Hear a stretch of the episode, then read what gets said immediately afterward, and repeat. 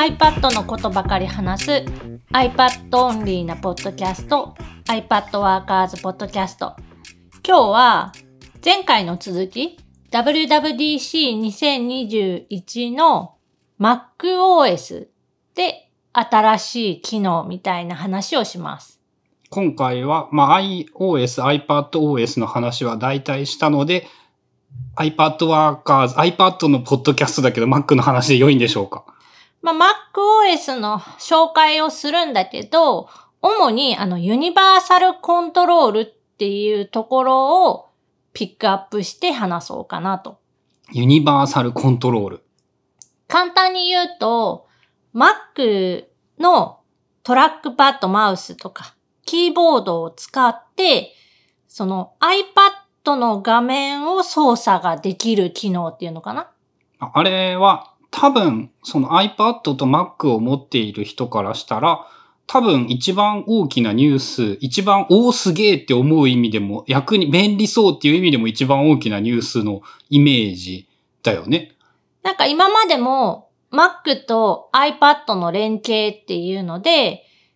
サイドカーっていう機能があって、その機能を使うと iPad がそのサブディスプレイみたいになる。例えば Mac で今見ている画面をそっくりそのまま iPad 上に出すとか、iPad の画面をその2枚目のモニターとして使うみたいな使い方ができる機能っていうのはまあすでにあるんだけど、それとはまた別で、ユニバーサルコントロールっていう機能を使うと、最大3台のデバイス、まあ、Mac、Mac、iPad でもいいし、Mac、Mac、Mac でも多分いいとあ、そうなんだ。そういうのもど、OK なんだ。最大、えっ、と、3、三枚のっていうか、三、三つのデバイス間を、一つのそのキーボードだったり、マウスとかトラックパッドを使って操作ができますよっていう機能。で、めっちゃすごいなと思ったのが iPad からドラッグしてきて Mac にそのまま持ってくるっていうことができるんだよね。なマウスカーソルだけが行き来するんじゃなくて、ファイルのそのドラッグドロップっていうの、ファイルをまたぐみたいなこともちゃんとできるようになっている。あれはさ、そのちょっと技術まで詳しくはわかんないんだけど、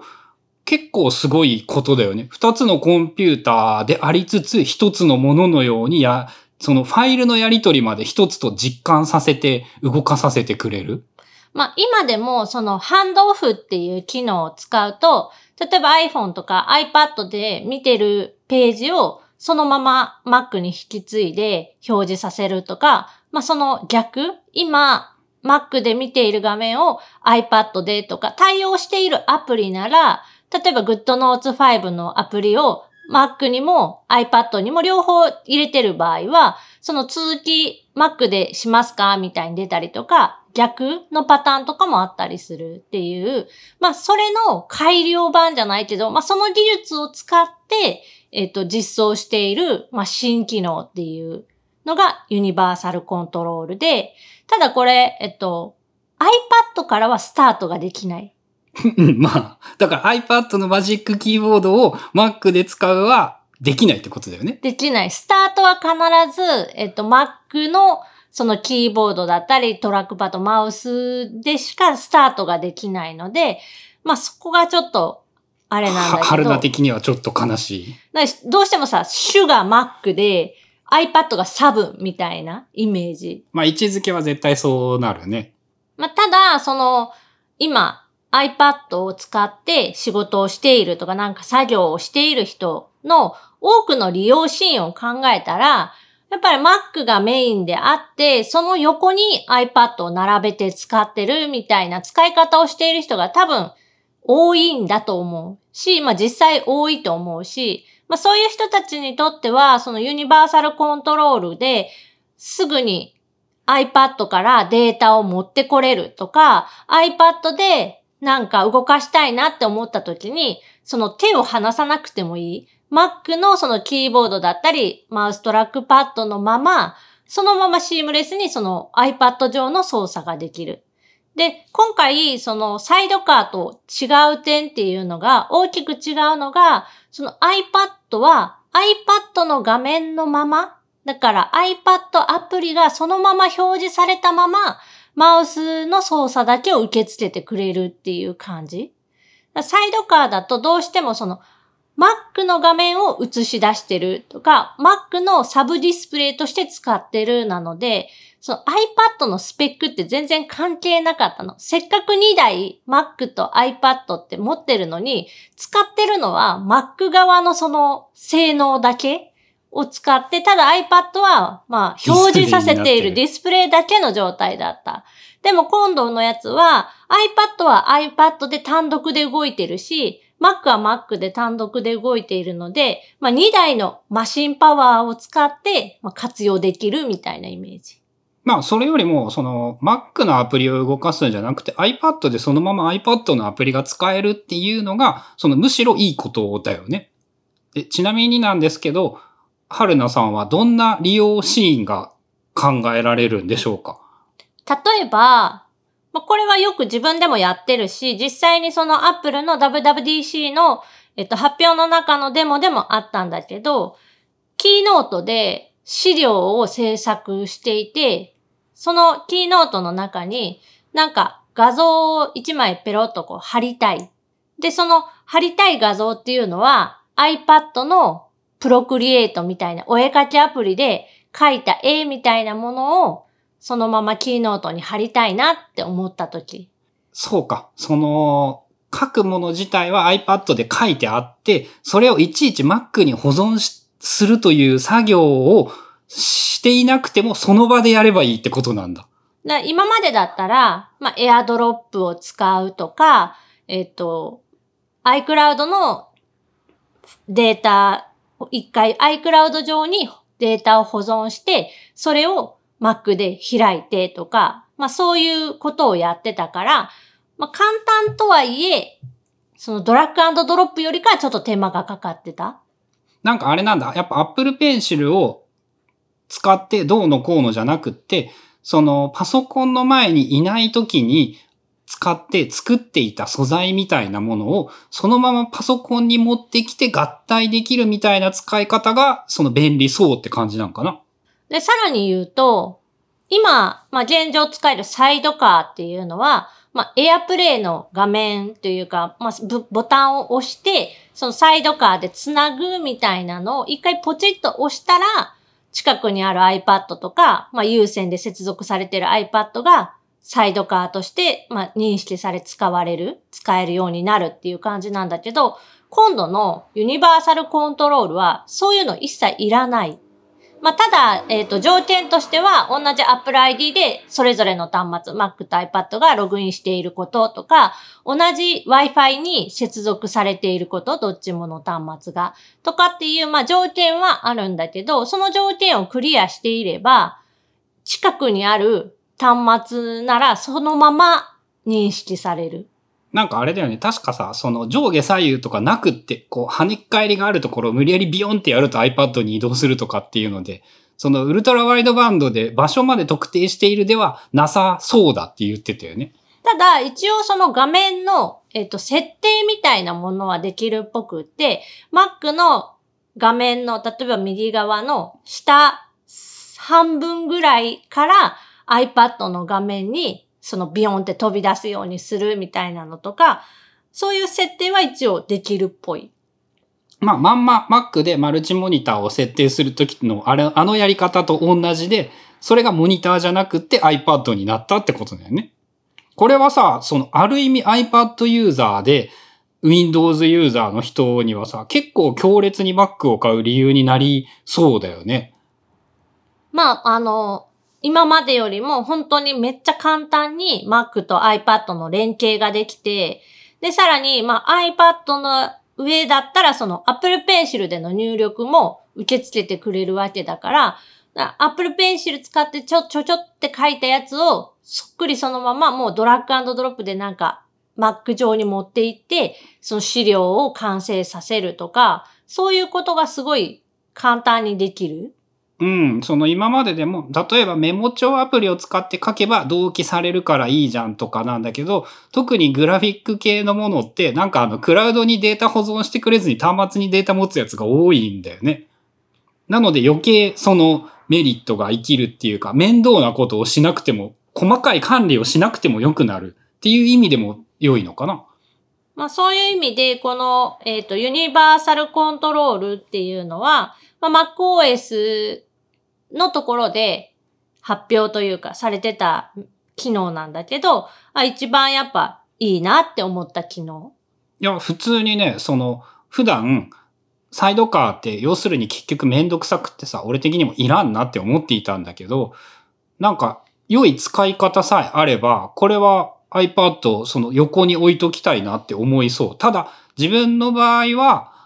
どうすると良いかなっていう良い使い方がま思いつかない。自分の環境において。っていうところはあるんだけど、なんかあるかな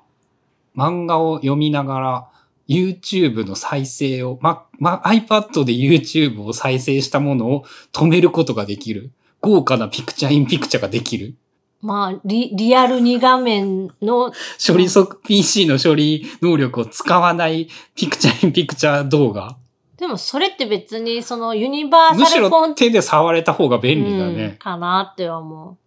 まあ普段、えっ、と、自分が使っている用途で言うと、やっぱ大きいのはその Photoshop とかを Mac でやってる時に、ちょっとその手書きが使いたい、Apple Pencil が使いたいなって思った時に、まあそのサイドカーっていう今ある機能の、えっ、と、連携を使って、Apple Pencil でなんか書いたりとかはしてるんだけど、結局、この iPad の小さいモニターの画面の中に、そのパソコンの大きい画面で開いてるような、そのパソコン用のソフトを無理やり表示してるわけだから、どうしてもツールボタンとかがめちゃくちゃちっちゃくって操作しにくい。パソコンを再現しただけだからなんかやっぱ違って、だったら iPad 用に作られたものを iPad で使った方がどう考えてもいいでしょってことなんだよね。そう。だから現状は、もし Photoshop の場合だったら、Photoshop for iPad、iPad 用の Photoshop アプリがあるから、そっちでファイルを開いて、で、えっ、と、その手書きの部分だけ iPad 上でやって、で、Adobe の場合は、その Creative Cloud の、まあ、クラウド上に一旦そのファイルを閉じた時点で自動保存されるから、それで保存が効いた後、Mac でもう一回開き直すと、その手書きの部分が入ってるみたいな状態になる。で、もし、ここにそのユニバーサルコントロールが入って、まあ、さらに、えっ、と、Adobe のその Photoshop が対応してくれたらっていう話なんだけど、その手書きで書いたレイヤーだけをドラッグドロップで、そのパソコン側に持っていけるんじゃないかっていう。その、それはあれだよね。現段階ではきっとそうなるとか、そうなってくれたらいいなっていう希望でっていうことだよね。うん。その、まあ、映像で出てたのは、プロクリエイトの画面から、そのままね、なんかドラッグしたら、えっ、と、キーノートの中に入ってた。それは多分プロクリエイトがその JPEG なり PING なりに変換してキーノートに渡してくれるっていうことをやるんだね。アプリがどういう風に、まあ、データを渡すかっていうのを多分、あらかじめ設定しておくと、そのドラッグドロップ対応でできるっていうやつなんだと思う。だ例えば、期待度が高いのがアフィニティとかそういう系かな？じゃあ、例えばで言うと、アフィニティの iPad のレイヤーの1枚っていうのをアフィニティに持っていって、その Mac 版の方のレイヤーとして認識するっていうのは、なんかやってきそうだし、できそうだね。そういう時に、その手書きして、保存して共有みたいなことをしていたのが、ただドラッグドロップで持っていけばいいとかっていう感覚で使えるようになる。で、さらに、その iPad 側のアプリ UI で操作ができるから、やっぱそのタッチデバイスに最適化されたメニューアイコンの、まあ、大きさだったり、位置っていうので操作ができる。Mac と iPad の両方にアプリがあったりとかすれば、より便利になるとか、あともうまさに春菜がよく言っている得意なことは得意な方でやれた方がいいよねっていうのがよりシームレスにつながる感じになる。っていうのが予想されるから、まあ、今回その MacOS モントレーっていうのが次の秋に出る新しい MacOS なんだけど、そこでま追加される機能として、まあ、もっと他にもいろんな機能はあったんだけど、そのユニバーサルコントロールっていうのは、まあ、iPad ユーザーにとっては結構大きな新機能なんじゃないかなっていう感じ。まあ、特にね、きっと iPad ユーザーの人は Apple Pencil などなどを活用していることが多いだろうから、よりメリットも得られそうだね。あとはね、その、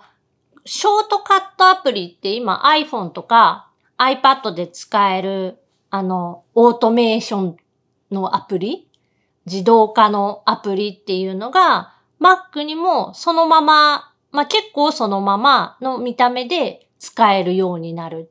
あれ、事実上、オートベータお知らせ、終了のお知らせでしょ？まあ、というか、その、結局、全体的に、その MacOS も iPadOS も、まあ、強いて言うなら iOS も、全部のその体験を一緒どんどん一緒にしようとしている、うん。統一していきたいっていう流れが根底にやっぱあって、本質はそこで、で、それを、まあ、どこに寄せていくか、Mac 側に寄せるのか、その iPad 側に寄せるのか、iPhone 側に寄せるのか、みたいな、そこはいろんなものが混じり合ってはいるんだけど、基本的にはまあ最終、iPad で操作してても、Mac で操作してても、同じ操作感で扱いできるようにっていうのが一番のベース、ベースにあるから、まあそこで言うと、まあ今回はその iPad、iOS に寄せてきたみたいな。まあ実際、あの、オートメーターとショートカットアプリの話で言っても、あの、個人的な意見だけど、ショートカットアプリの方がはるかに直感的でわかりやすいようなイメージはあるので、オートメーターとかも、かつてはなんかその Mac の売りの一つぐらいだった気がするけど、もう今や存在感ゼロぐらいにはなっているから、まあ分かりやすくなってくれると便利になりそうだよね。あとは、あれかな、その、まあ Mac だけっていうことで言えば、AirPlay に対応する。AirPlay。で iPhone とか iPad で再生している音楽だったり、映像っていうのを Mac に飛ばせる。ああ、あの、あれだよね。古い iMac がついにモニターになるんだよね。その、古い iMac って外部ディスプレイとして使うことができないから、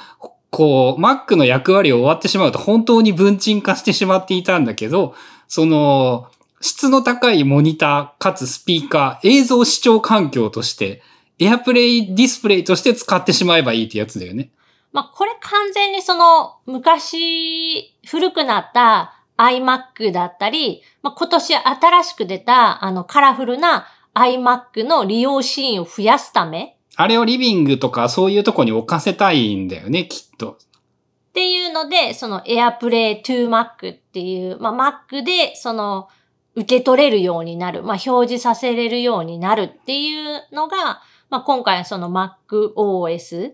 だけの発表で言うと、まあ、その辺が大きなところかな。まあ、AirPlay、個人的にいるかって言ったら、古い iMac とかが残っていたらすごく良さそうだよね、ぐらいかな、やっぱ。2018年に Mac mini に乗り換えるまでは iMac の27インチをずっと使ってて、で、まあ iMac から Mac mini になったことによって、モニターどうするかみたいな感じで、結局サードパーティー、まあ LG の27インチのモニターとかにしたんだけど、まあ、その iMac のモニターとしてのそのクオリティが高かった、やたら高かった。あとスピーカーの質とかが異様に高くって、iMac って高いと思ってたけど、いや、これ、この性能でこの価格やったら安いわって思うぐらいに高品質だっただから、その、AirPlay でディスプレイとして使えるってなったら、かなり嬉しい人は多いんじゃないかなっていう。中古の iMac とかを安く手に入れられたら結構お得かもしれない？し、まあそもそも今、そのカラフル iMac、まあ24インチで、ちょっと画面は小さくはなるけど、あれだとその14、5万で買えるから、しかもドルビーアトモス対応。めっちゃいいんじゃないかなっていう気はする。まあでも、その、Apple TV のアプリって別に TV アプリで Mac で普通に再生すればそんでいいんだよね。まあ iPhone がリモコンになるみたいなイメージっていうか、そういうことなんか。あとは、まあやっぱ画面サイズの問題で、Mac のラップトップって、そんなに、一番大きいのは 16? 16になったんだかなるんだか。で、iPad で言っても12.9インチが、まあ一番大きい画面サイズになるので、それよりもやっぱ大きい24インチとか27インチぐらいの大画面で見たいってなったら、まあ、結構その iMac いいんじゃないっていう。うん。まあ、エアプレイ抜きでも普通にやっぱ iMac が、なんか、やっぱいいよね。いろんなところで。特に iPad を持っている場合に、もうどっか持っていくとき iPad でいいじゃんって、より思うから iMac のいいこところが増えるよね。そう、今、そう、iPad でできることっていうのは結構増えてきて、まあ、いい意味でも悪い意味でも、その Mac と iPad のその差っていうのがなくなりつつある。まあ、特にその今年出た iPad Pro の話で言うと、チップ同じやからな。同じチップが入っていて、で、まあ、言ったら MacOS が iPad で動かないわけではないと思うんだけど、まあ、それは思想的にしないと思うし、それはできなくていいと思うんだけど、まあ、その近寄ってきてる分、お家では持ち運びをしない iMac とかっていう大きめのパソコンで、で、外に出るときとか、家の中でもその移動するとき、部屋を変えたりとかするときは iPad に持ち替えて、その作業をするっていう。で、そういうときにも、そのシームレスにデータが使える。まあ、クラウドを使う以外にも、データのやり取りがもっと簡単にできる仕組みっていうのがどんどん増えてきてて、よりシームレスさが上がってくるって感じ？まあなんかその、インパクトで言うと、うおーっていうようなものはあんま多くなかったっていう印象はあるんだけど、なんか、堅実に良くなっていますねっていうイメージなのかな。だから、目玉の発表、すごい革新的ななんか新しいものっていう、目新しいものっていうのは全然ない印象だったんだけど、まあユニバーサルコントロールは結構革新的だとは思うんやけど、まあでももともと使ってたその技術がベースにあってとかだから、全くその、どっからも来てない新しいものっていうわけではない。うん。で、そういうその細かいところのアップデートが行われたことによって、でもこれって結構実際触ってみたら変わってくるんじゃないかなってその使い心地。多分、その、個人的にはね、 FaceTime かな？やっぱ振り返って一番いいなって思ったのが、その誰とでも FaceTime できるようになるは結構いい期待が持てそうまあ結構その FaceTime に追加された新機能みたいな数も多かったしね。そのアプリの共有っていうかさ、あの、一緒に映画を見る機能だけじゃなくって、そういうなんかアプリを作ってホワイトボードを共有するみたいなこともできたりっていうので、その遊ぶだけじゃなくって、お仕事用コラボツールとか会議システムとしても、気がついたら FaceTime メインになるは、まあさすがにちょっと言い過ぎかなっては思うんだけど、なんか通話の品質とかの期待度なども含めて結構いいんじゃないかなって思ってる。まあカメラの、インカメラの質とか、iPad Pro のそのセンターフレームっていう新機能だったりとか、まあそういうところに力を入れてるのも、まあ需要が今の時代特にそうやってテレビ電話、テレビ会議みたいなやつの需要が上がってて、そういう利用ケースが増えてるからっていうのはあると思う。まあそんな感じかな。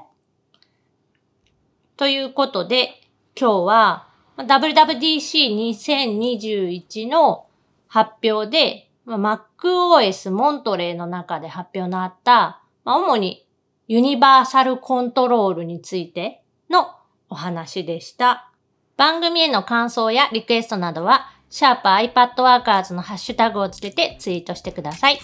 それではまた来週、iPadWorkers Podcast でした。